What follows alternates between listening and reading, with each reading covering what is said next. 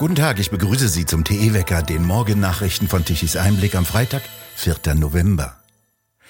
Die Corona-Schließungen von Kindertagesstätten waren unnötig.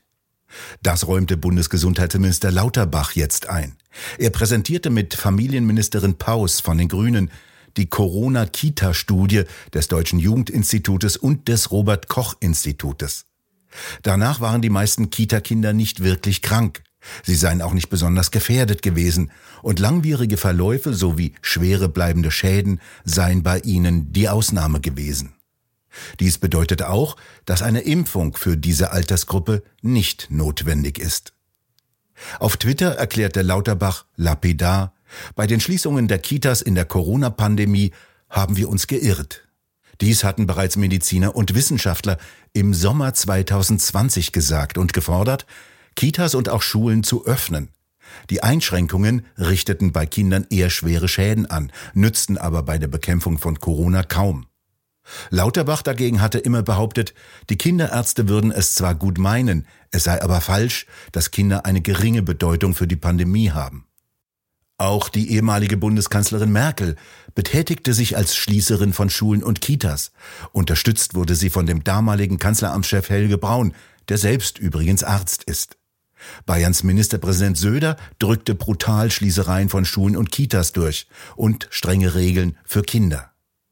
Eine der Hauptpersonen, der Virologe der Berliner Charité, Drosten, behauptete, Kinder könnten genauso ansteckend sein wie Erwachsene. Wissenschaftliche Fachgesellschaften für Kinder- und Jugendmedizin erklärten bereits 2020, dass Kinder und Jugendliche eine sehr geringe Krankheitslast aufweisen. Wolfgang Kubicki von der FDP sagte gegenüber Bild, Lauterbach habe sich zum Handlanger einer Politik gemacht, die unermessliche Schäden an den Seelen und Lebenschancen der Jüngsten angerichtet habe. Elf Stunden hält sich heute Kanzler Scholz in Peking auf und trifft Chinas Staatspräsident Xi Jinping. Der Besuch fällt wegen der immer noch sehr restriktiven Corona-Maßnahmen in China so kurz aus. Scholz wird von einer Wirtschaftsdelegation begleitet, der ein Dutzend Manager angehören, unter anderem von VW, BMW, der BASF, Siemens und der Deutschen Bank. In Berlin ist die Radfahrerin, die bei einem Unfall schwer verletzt wurde, für Hirntod erklärt worden. Sie konnte nach dem Unfall nicht rechtzeitig behandelt werden, weil Klebeterroristen die Straßen blockierten. So konnten Rettungswagen nicht rechtzeitig am Unfallort sein. Polizei und Feuerwehr hatten die Gruppe der sogenannten letzten Generation dafür heftig kritisiert. Die Polizei hatte Strafanzeige gegen zwei der Extremisten im Alter von 59 und 63 Jahre gestellt. Vorwürfe unterlassene Hilfeleistung und Behinderung von Hilfeleistung. In den Niederlanden hat der Angriff auf das weltberühmte Gemälde Das Mädchen mit dem Perlenohrgehänge von Johannes Vermeer in einem Museum in Den Haag Folgen. Die beiden Belgier müssen für zwei Monate in den Knast, die mit Ketchup das Bild beschmiert hatten. Eine Glasscheibe schütze das Bild vor der Attacke. Ein dritter Angreifer steht heute vor Gericht. Auch derjenige, der den Angriff gefilmt hatte, wurde verurteilt. Denn ohne das Video hätte diese Aktion niemals die breite Öffentlichkeit erreichen können, so die Staatsanwaltschaft. Auch die Verkehrsunternehmen halten einen Start des sogenannten Deutschland-Tickets zum 1. Januar für nicht machbar. Dies soll 49 Euro im Monat kosten und bundesweit für Bus und Bahn im Nahverkehr gelten. Dieses Ticket steht mit auf der Liste der Preisbremsen, mit denen die Bundesregierung versucht, hohe Strompreise und Gaspreise zu begrenzen. Schneller waren die Energieversorger, die hatten bereits verkündet, dass sie es nicht bis Anfang des nächsten Jahres schaffen würden, die Millionen Tarifverträge entsprechend umzuarbeiten. Der bürokratische Aufwand sei zu hoch.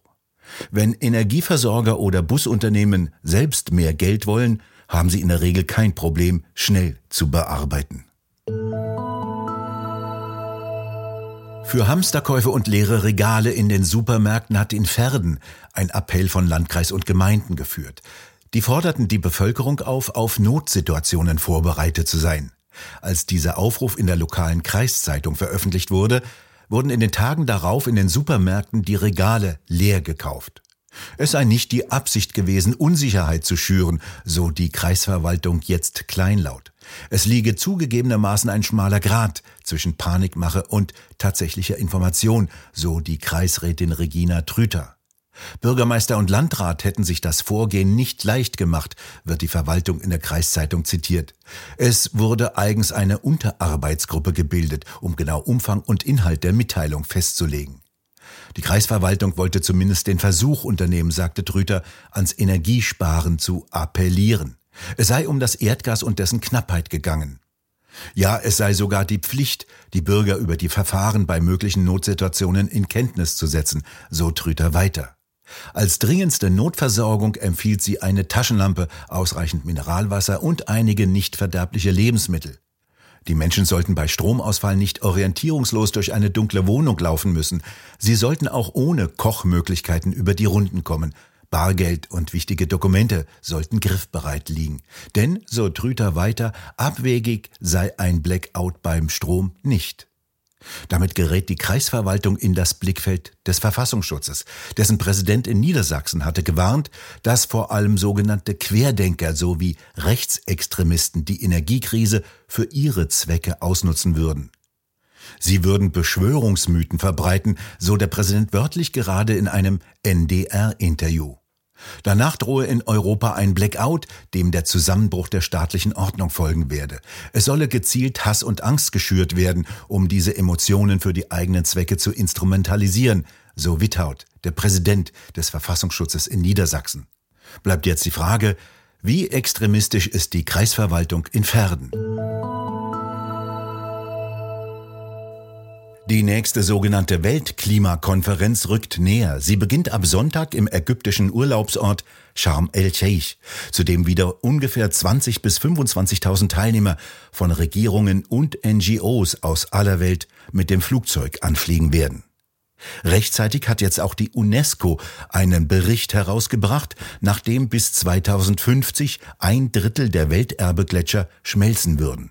Dies sei auf eine menschengemachte Klimaerwärmung zurückzuführen. Nur eine rasche Reduzierung der CO2-Emissionen könnten die Gletscher noch retten, so die UNESCO. Beweise für diese Hypothese liefert sie nicht. Die letzte Eiszeit in den Alpen ging vor knapp 12.000 Jahren zu Ende. In nur 900 Jahren hatte sich seinerzeit das Eis relativ rasch zurückgebildet, bis auf einen Stand, der geringer ist als heute. Vor etwa 7000 Jahren war Europa fast völlig eisfrei. Die meisten europäischen Gletscher sind erst danach entstanden.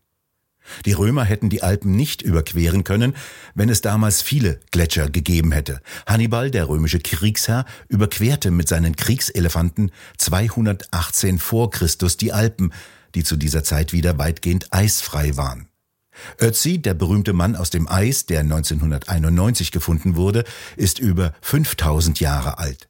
Er benutzte in der Jungsteinzeit Übergänge über die Berge, die heute noch vereist sind.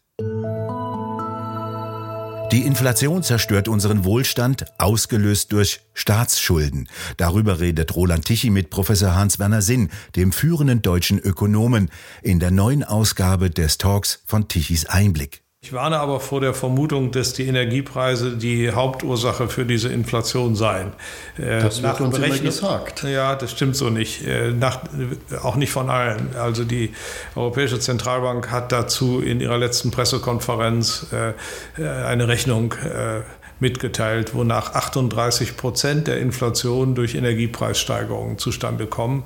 Und äh, die, die anderen 62 Prozent, das ist also mehr als die Hälfte, dann durch andere Effekte. Und diese anderen Effekte haben mit der Pandemie zu tun. Weltweit gab es eine Angebotsverknappung für Waren. Die deutschen Firmen kriegen die Vorprodukte aus China nicht mehr, müssen also die, letztlich die Preise erhöhen, weil sie die Nachfrage nicht befriedigen können, die in Deutschland besteht. Und zum anderen äh, spielte hier eine Rolle, dass sehr viel Nachfrage entstanden ist durch die staatlichen Hilfsleistungen. Man hat ja, wenn dann in der Pandemie, im Lockdown nicht mehr produziert wurde, den Menschen gleichwohl Einkommen gegeben. Das war aber Einkommen, das direkte irgendwie aus der Druckerpresse kam. Naja, so direkt eben nicht. Äh, der Staat hat sich verschuldet, er hat äh, Papiere an die Banken verkauft, die Banken haben sie dann an ihre jeweilige Notenbank verkauft und die hat die Druckerpresse bedient und das damit gekauft. Also es floss aus der Druckerpresse über äh, die Banken an den Staat und vom Staat an die Bürger und die Bürger haben dafür gekauft. Sie hatten ein Einkommen, obwohl letztlich pandemiebedingt sie gar nicht produzieren konnten. Nun trifft es da manche doppelt. Sie zahlen als Steuerzahler für die Schulden des Staates und für die Inflation, die diese Staatsverschuldung auslöst. Nee, sie zahlen eben nicht als Steuerzahler für die Schulden des Staates. Das alles wurde ja zu äh, Negativzinsen hier in Deutschland gemacht und im Großen und Ganzen auch in Europa zu Nullzinsen, sodass da gar keine Lasten entstanden sind äh, im üblichen Sinne. Äh, Eigentlich praktisch neu in der Geschichte. Staat verschuldet sich ohne Rückgriff auf die ja, Bürger. Und selbst heute ist das noch so, wo die Zinsen jetzt angezogen haben, auch auf Staatspapiere. Sie haben lange nicht so angezogen wie die Inflation. Und das bedeutet, dass die realen Zinsen, die der Staat zahlen muss, sogar noch niedriger geworden sind als vorher. Die Staaten können sich also jetzt prima verschulden und damit Geld äh, äh, ausgeben und, und sinnvolle oder weniger sinnvolle, äh, jedenfalls irgendwas bezahlen. Und sie wachsen dann anschließend inflationär da heraus.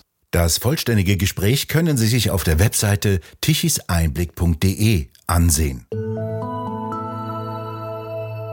Heute wird das Wetter wieder etwas unbeständiger und etwas kälter. Eine Kaltfront überquert Deutschland. Die Regenfälle hören auf der Rückseite im Laufe des Tages auf, jedoch können sie im Süden und im Osten noch etwas länger anhalten. Auf der Rückseite wird es dann wieder trocken und teilweise sogar etwas aufgelockert. Temperaturen um die 12 Grad, im Süden bleiben sie meist unter 10 Grad und nachts sinken sie sogar bis auf 7 Grad ab. Wir bedanken uns fürs Zuhören. Schön wäre es, wenn Sie uns weiterempfehlen. Weitere aktuelle Nachrichten lesen Sie regelmäßig auf der Webseite tichiseinblick.de. Und wir hören uns morgen wieder, wenn Sie mögen.